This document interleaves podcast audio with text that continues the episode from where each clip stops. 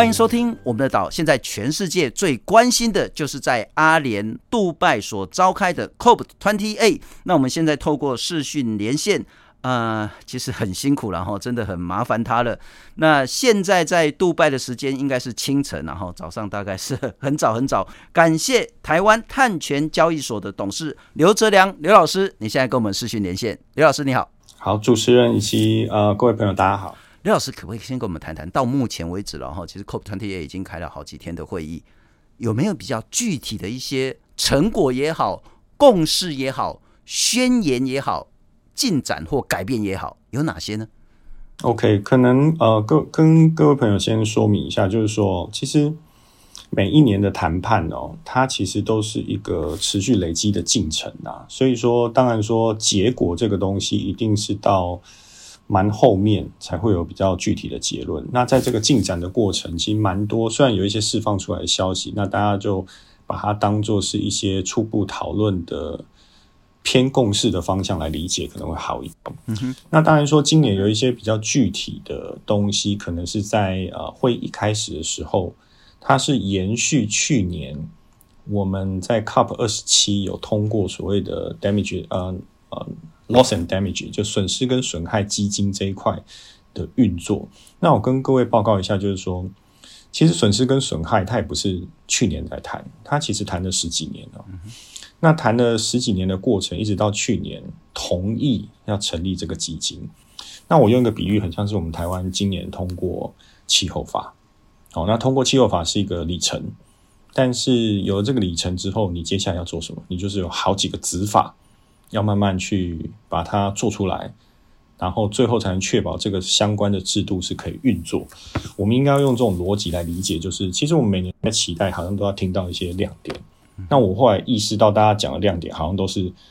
承诺这件事情，但是其实对我们在观察这件事情，呃，公约或者是这些具体进程的这个观察方向来讲，我们更在意的是说，每年它有没有往前推进。不然的话，你从承诺到真的落实到可以做，可能往往是好几年的时间。那从这个逻辑来看，那个损失跟损害，去年是通过说要做这个基金。嗯哼。那今年我们就看到有些媒体在讲说，诶，在会议初又通过一次损失跟损害，那这就很有意思啊。他通过什么？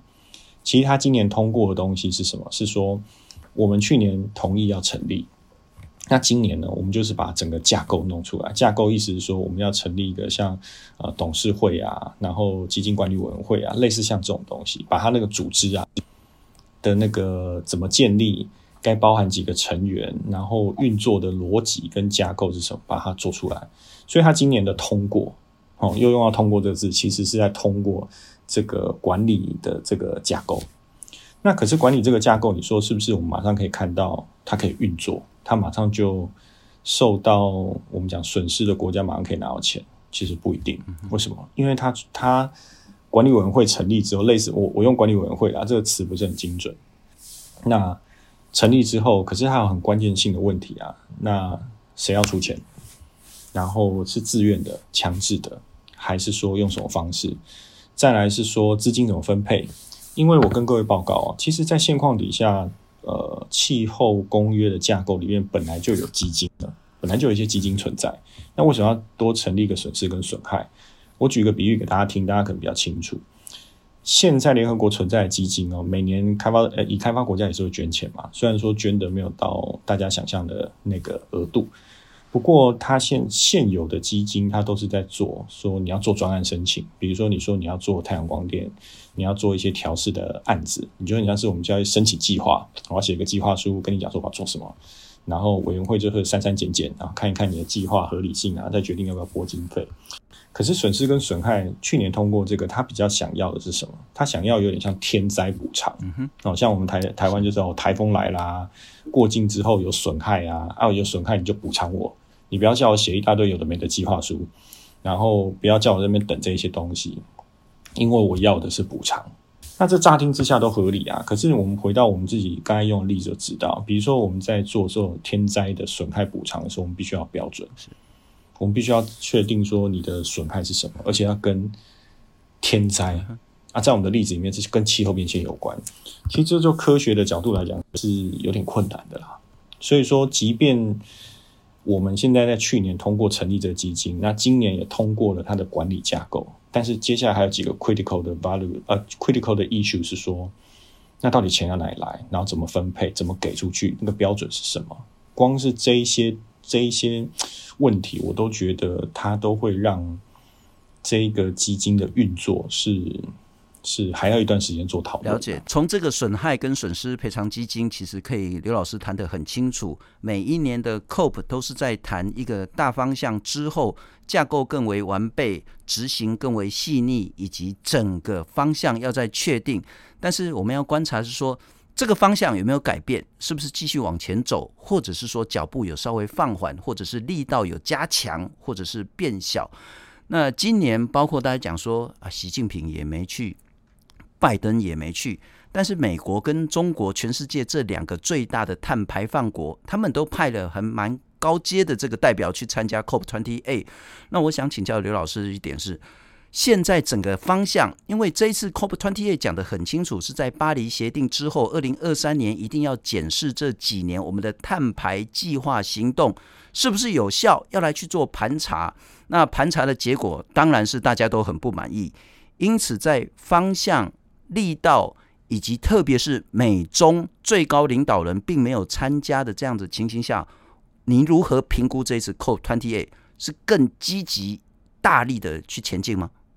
应应该这样讲说，今年有一个今年大会有一个很重要的重点是重新去检视，也不是重新检视啊，要去检视所谓的全球盘点嘛。那这可能有一些听众朋友或者说呃有些观众朋友已经知道，那全球盘点它的意义就在于说，其实以往在 COP 讨论的过程。每个国家多多少少都会讲说自己多努力，哦，已经付出了多少时，呃，付出了多少努力在气候变迁上。那也有一些国家说，哎，我就是受灾户啊，我就是受了多少的影响啊。但这些东西它比较像是自我的陈述啦，比较不像是科学的证据。所以全球盘点它事实上就是要帮忙做一个我们讲说比较呃科学架构的梳理。比较 evidence based 的东西，那它是在巴黎协定之后启动的，而且每五年会去 review 一次。那今年是第一次。那这个东西的定位，大家要比较清楚的了解，它就是取代那一些以往我们只是很主观自己讲。那我们希望透过比较严谨的一个科学流程，来去把大家做了什么，然后大家真的受到什么样的损害，然后呃现在的离我们的目标还有多远，这件事用比较系统性的方法去把它盘点出来。然后我们就可以更清楚说，诶，你以前说你做了很多啊，其实我们盘出来没有你想那么多。再来是很多人觉得说自己很努力，诶，可是够不够？其实从整体的观点，啊、呃，可能不够。那我可能 highlight 一下，就是其实呃年底的 CUP 都是政治谈判，它是在收敛决呃决议啊，它不是在谈，不太会谈新的东西。那在这整年度的过程面，其实联合国本来就会开很多不同的工作会议，去把。要进谈判的草稿去把它，我们讲说提炼出来。那像全球盘点，事实上它它的报告在九月份就开始有释出，所以我们看里面的东西，会发现说，呃，确实有几个重要的数据啊，比如说他说，我们现在从二零三零的角度这个时间点来看，如果我们希望达成一点五度 C 的话，我们是还有缺口，而且那个缺口不小，它那个缺口大概就是两百亿吨到。两百三十亿吨，大概是这个数字左右啊。这个大概就是全球的大概四十几帕的排放量。也就是说，我们如果希望达到世纪末一点五度 C 的目标，我们在二零三零年从现在各国所提出的承诺来看，每年还差两百亿吨的的那个减量。那这个相当于全球大概四十四十到四十三趴。那有了这个东西之后，当然会想往下走，去谈说那怎么去看二零三五，所以才呃全球盘点里面才会建议说，哎，其实二零三五应该要尝试减到六十趴左右。这个就是我们目前从全球盘点我认为看到比较重要的讯息。刘老师谈得很清楚，一个是整个方向的延续，第二个是说其实相关的盘点早就在做，那这一次比较是政治上的一些收敛。那不过大家很关心在意的一点是，这几天在台湾内部也讨论很多，有关于美国、法国等二十二个国家提出来一个共同的他们的彼此的宣言，然后它不是一个结论或者是一个整个大会的共识，是要在。二零五零年之前，把全世界的核能发电装置容量提高到现在，提高两倍到现在的三倍。那这件事情，如果我们放到整个脉络来看的话，它会不会是一个接下来，也许是五年、十年、十五年之内，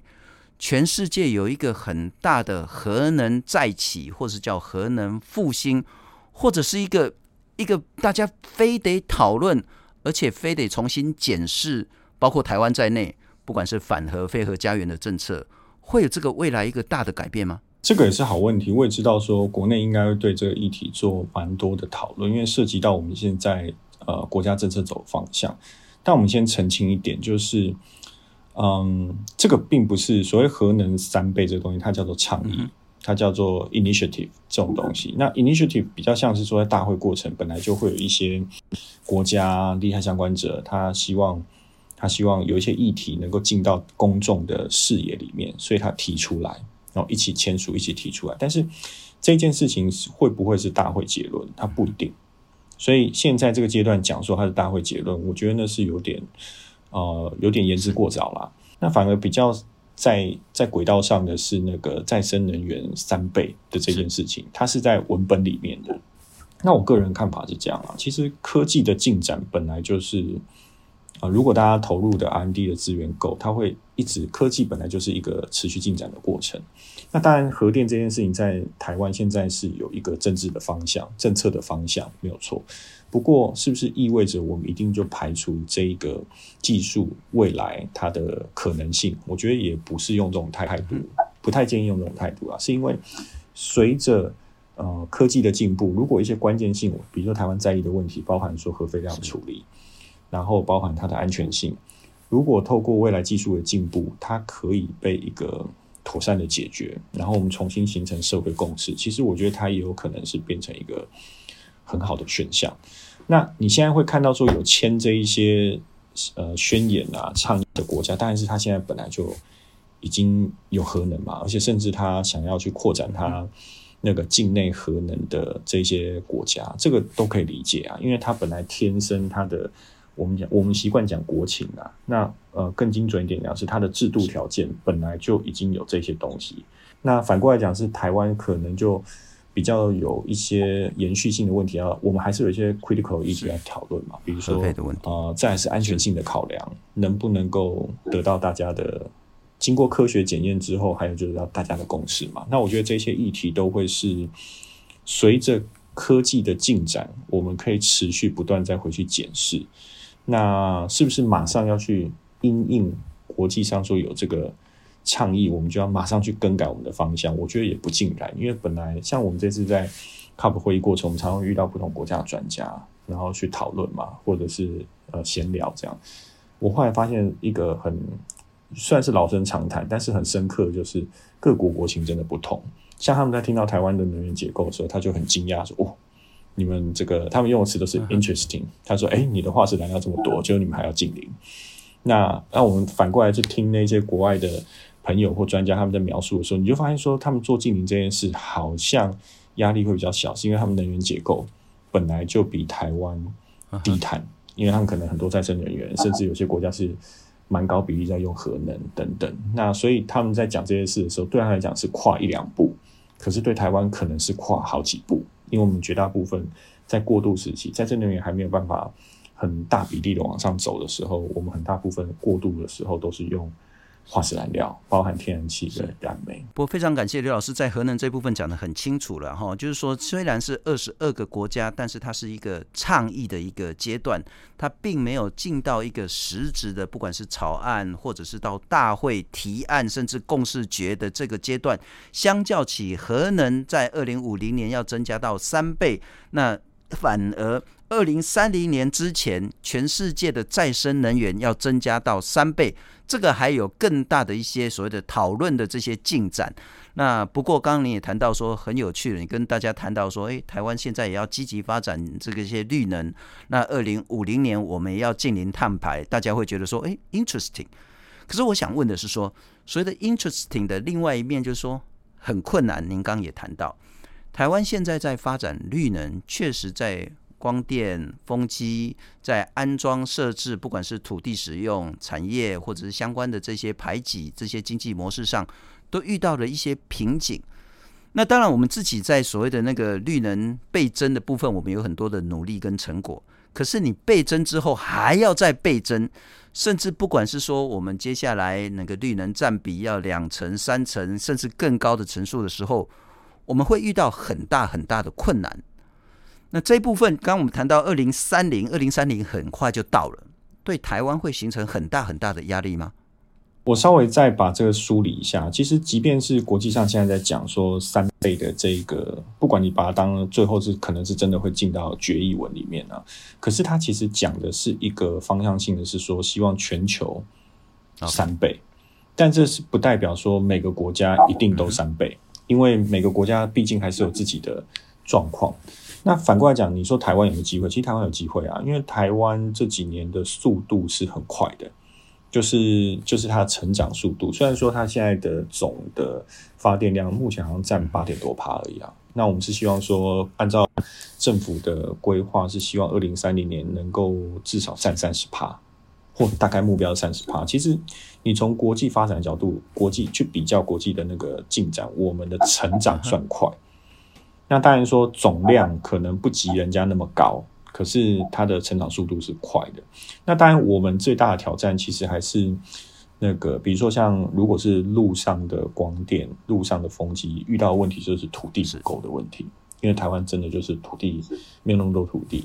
那海上的这一些风机，现在是我们发展的重点。那我们也看到，我们的相关单位其实很努力在制定相关的政策，然后去往前推进。嗯那这一块只是说，它当然有一些不确定性，是因为我们现在政策的可视度，就是可以看到政策的，看得到政策的那个时间点，可能是二零三零、二零三五。我们在这之前都还有我们讲部件的政策，但现在还没有看到说长远来说，那往下走的那个策略是什么。那当然我，我我觉得这个不是不需要去苛责，因为。因为你要去做一个长期的规划，也没那么简单，所以我们现在可以看到说，哦，你现在要做到二零三零、二零三五，已经有一些很具体的推进策略，这个已经是相当不错。只是说可能会期待是，那在二零三零或二零三五之后，我们的能源政策或我们的大概部件的方向会往什么地方走？或许是我们接下来可以去谈。那谈完之后，或许我们就可以更有把握说，能不能够达成在那个国发会所。前两年所归结的那个净零排放路径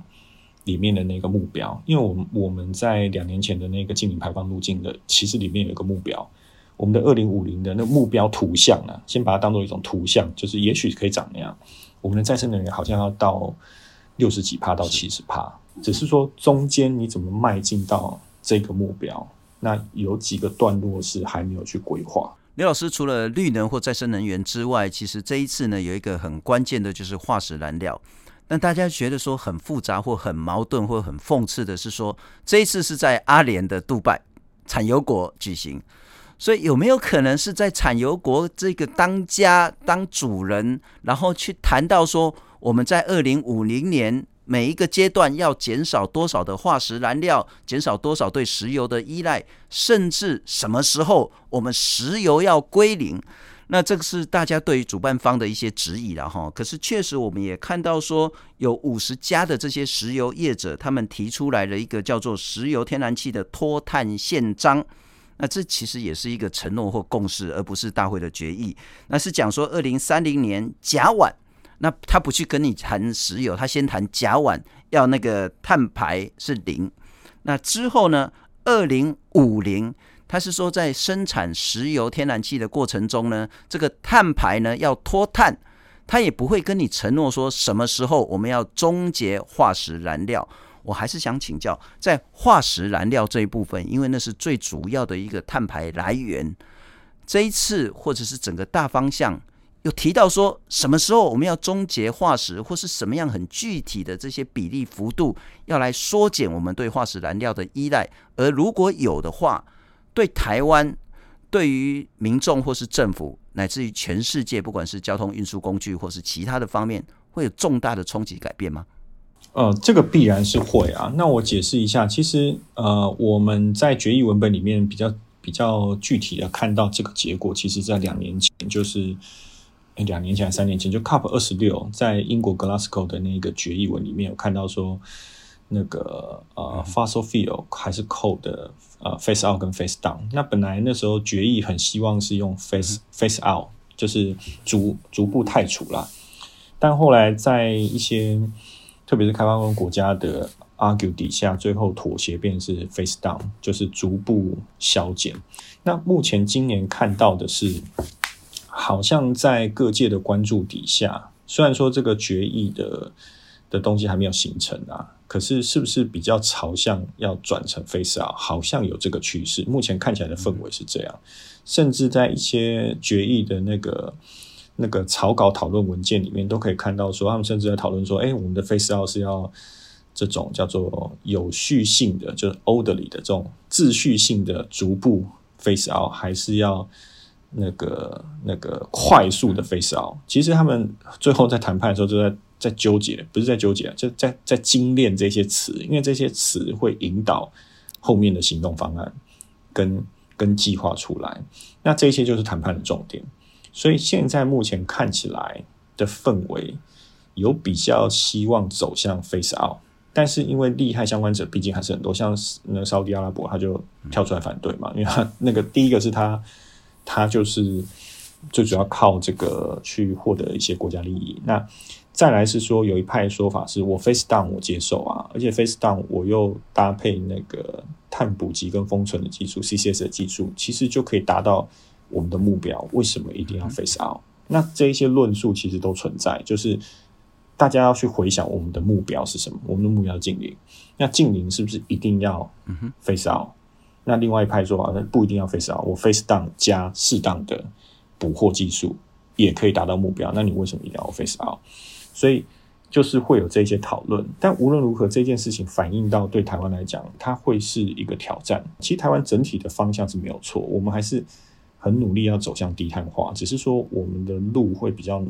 不容易踩，是因为我们现在的能源结构里面已经 face out 我们的核能了嘛。那我们八成现在是化石燃料，那如果你要 phase out 这个东西，其实是是挑战会蛮大的，所以这就有一个科学议题很重要，包含说我们在呃 COP 二十八前两周，国内有一个算是振奋人心的一个技术发展，是说台电跟中研院不是有做一个去碳燃氢的这种碳捕集的技术，这个东西就是在台湾的目前的。技术脉络架构底下是需要的，因为我们在转型的过程里面，可能没有办法像先进国家，或者说现在讲的这个是什么，就是怕 phase out，所以我们会蛮需要搭配。我们可能是比较偏向 phase down 搭配这种 CCS 的技术，或许对我们来讲，目前看起来是比较务实的选择，因为我们不太可能去做到。完全不用化石燃料，以台湾了解。最后一个问题再请教刘老师了哈，就是说大家才谈那个 COP COP COP 其实叫做缔约方的这样子一个会议，那好像缔约方不包括台湾，可是台湾其实是用观察员的身份去参加这每一次的 COP。我想问是说，台湾其实这一次也有官方代表过去，像是环境部部长啦，也有像是智库啦、中经院啦，那像是环保团体啦，那甚至包括很多重要的我们说那个经济财团也都有去参加。那台湾在这一次的 COP28。他扮演什么角色？做了什么事情？COP28 不管是到目前为止一些重要的倡议也好，或接下来的一个大会结论也好，对台湾又有什么样的一个不管叫约束，或者是我们必须要达到的这样子的一个压力？台湾跟 COP28，台湾跟全世界在做节能减碳，这一次你看到什么？我们表现又如何？嗯，不可讳言，是因为我们的呃国际政治性。政治的情境底下，我们是没有办法直接进到谈判会场。那我们来参加 COP，我觉得它的意义是双向的。第一个当然是说，对我们来讲很重要，是我们实际去这种国际场合，了解人家在谈什么。当然，很多人 argue 说，哎，你在台湾国内现在也很先进啊，它有些会议的直播啊，你在国内就可以知道。但我自己参加这几年的感觉是，你在现场，包含说你在现场跟很多不同的啊、各国专家，甚至有有些有时候有机会去找到他们的谈判代表去聊一聊，然后讨论一下，分享他们的，去听听看他们的想法。我觉得那个对我们帮助很大，是因为。我们多听听看人家怎么看待这件事，用什么策略在布建，再是他们怎么把他们自己国家的特别我们讲国情的差异纳入到谈判里面做考量。因为诚如我刚才讲了，COP 勾勒出来都是方向啊，他不会去告诉你说很细的那个路径，因为他还是要保留弹性给各国去做。那我们蛮蛮渴望在现场去听到是说，不同的国家在自己的国情底下，他怎么去在 COP 所规划出来的那个方向底下，他去做他自己国家的的适应，就是说怎么去 mapping。那我觉得这个是台湾蛮需要去去跟上的，是因为我们有时候有一种氛围是非黑即白，就是啊，人家 COP 讲什么，然后我们就要往那个地方去，然后甚至说，哎，现在好像没有对应到那个，就开始说大家做不好。其实我觉得那个都是太太。太我们讲说太偏向光谱某一端的论述，其实我们在现场会听到是，大家都是哎知道 COP 有个决议，不管我赞成或不赞成，他做别人决议。那反过来是他们会尽可能在国家现有条件底下去思考说怎么去遵循那个原则，而不是说他讲三倍我就一定三倍，然后他要 face out 我就跟着 face out。其实不是，是沿着那个方向我们怎么做。国家最佳的路径去贴合它。那再来第二项蛮重要，就是我们也会去展现，在一些适当的场合，我们可以去展现说，台湾在这一块有一些努力，不管是政策上的规划，像有时候跟一些国外的专家或朋友在聊的时候，诶，他们听到说我们通过气候变迁引法，诶，我们要做所谓的碳费，然后我们自己又有自己的那个自愿减量，就是碳权市场，他们就很好奇，他说，诶，其实台湾做的东西有点复杂。那虽然说这个东西对他们来讲，他们也不陌生，是因为国际上都在做，他们就很好奇说：“哎，我们是怎么做？那这个系统怎么运作？”那目前为止跟跟国外朋友聊起来，他们都觉得：“哎，我们的设计是有点复杂，但是 make sense，就是说，哎，是符合国际的想法。”那他们就知道说，哦，台湾有在做这个。那第二个是说，呃，其实这个像我们的国合单位哦，其实这几年或者说一直以来，其实做蛮多努力，是在我们的 partner 或一些邦交国，我们也做了蛮多。那种国外的这个资源的计划，那这些资源计划除了去